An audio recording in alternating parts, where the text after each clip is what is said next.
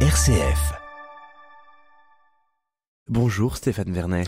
Bonjour, bonjour Pierruc, bonjour Lucie. Directeur de la rédaction euh, parisienne du journal Ouest France. Et ce matin, vous revenez sur un texte dont nous parlions hier avec notre invité, l'eurodéputé François-Xavier Bellamy, puisque Stéphane, vous revenez ce matin sur la loi immigration en cours d'examen au Sénat. Eh oui, Pierruc, l'examen de ce texte particulièrement sensible a démarré en séance publique lundi, ce lundi au Sénat, et il sera vraisemblablement voté dès mardi prochain, un compromis étant déjà en train de se dessiner à un détail près. Ce ne sera pas le texte initial concocté pendant de longs mois par le, gouvernement qui va aboutir, mais une mouture beaucoup plus dure pensée par la droite.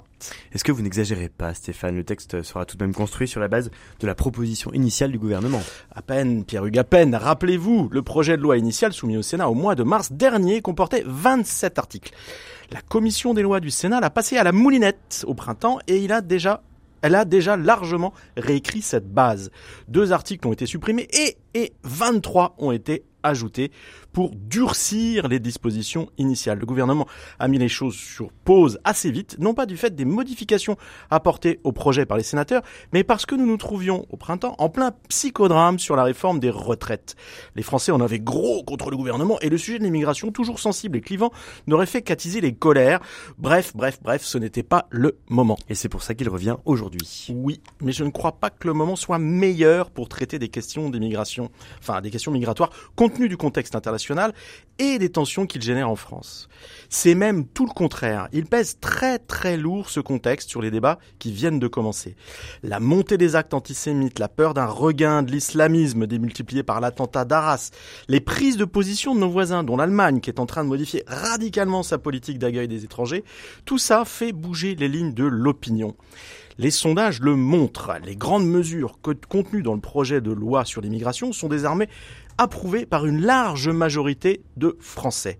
Et ce retournement de l'opinion va permettre au gouvernement d'aller bien plus loin que ce qu'il envisageait encore en début d'année. Hier, les sénateurs ont ainsi voté le remplacement de l'aide médicale d'État pour les sans-papiers par une nouvelle aide médicale d'urgence. Et dans la soirée, dans la foulée, centristes et républicains se sont mis d'accord pour supprimer les articles 3 et 4 de cette loi portant sur la régularisation des clandestins qui occupent des emplois dans des métiers dits en tension. Ils reformuleront tout ça suivant leurs propres standards d'ici la fin de cette semaine. Mais tout cela euh, sera repris par l'Assemblée nationale en deuxième lecture, Stéphane. Alors en théorie, mais en réalité, j'en suis pas si sûr, Pierre Hugues. En fait, l'aile gauche de la majorité présidentielle n'appréciera pas la réécriture du, du texte en cours, ça c'est sûr. Mais quelque chose me dit qu'elle ne fera pas barrage à l'Assemblée. Un compromis entre sénateurs et députés n'est pas impossible, avec l'adoption d'une loi carabinée avant la fin de cette année et sans avoir à en passer par un 49-3. Alors plusieurs parlementaires mangeront leur chapeau au passage. L'image de la France terre d'accueil et d'asile s'en trouvera sérieusement écornée, mais la pression de l'opinion change la donne. Elle met aujourd'hui les partisans d'une réduction drastique de l'immigration dans notre pays en position de force et c'est à ça que nous sommes en train d'assister.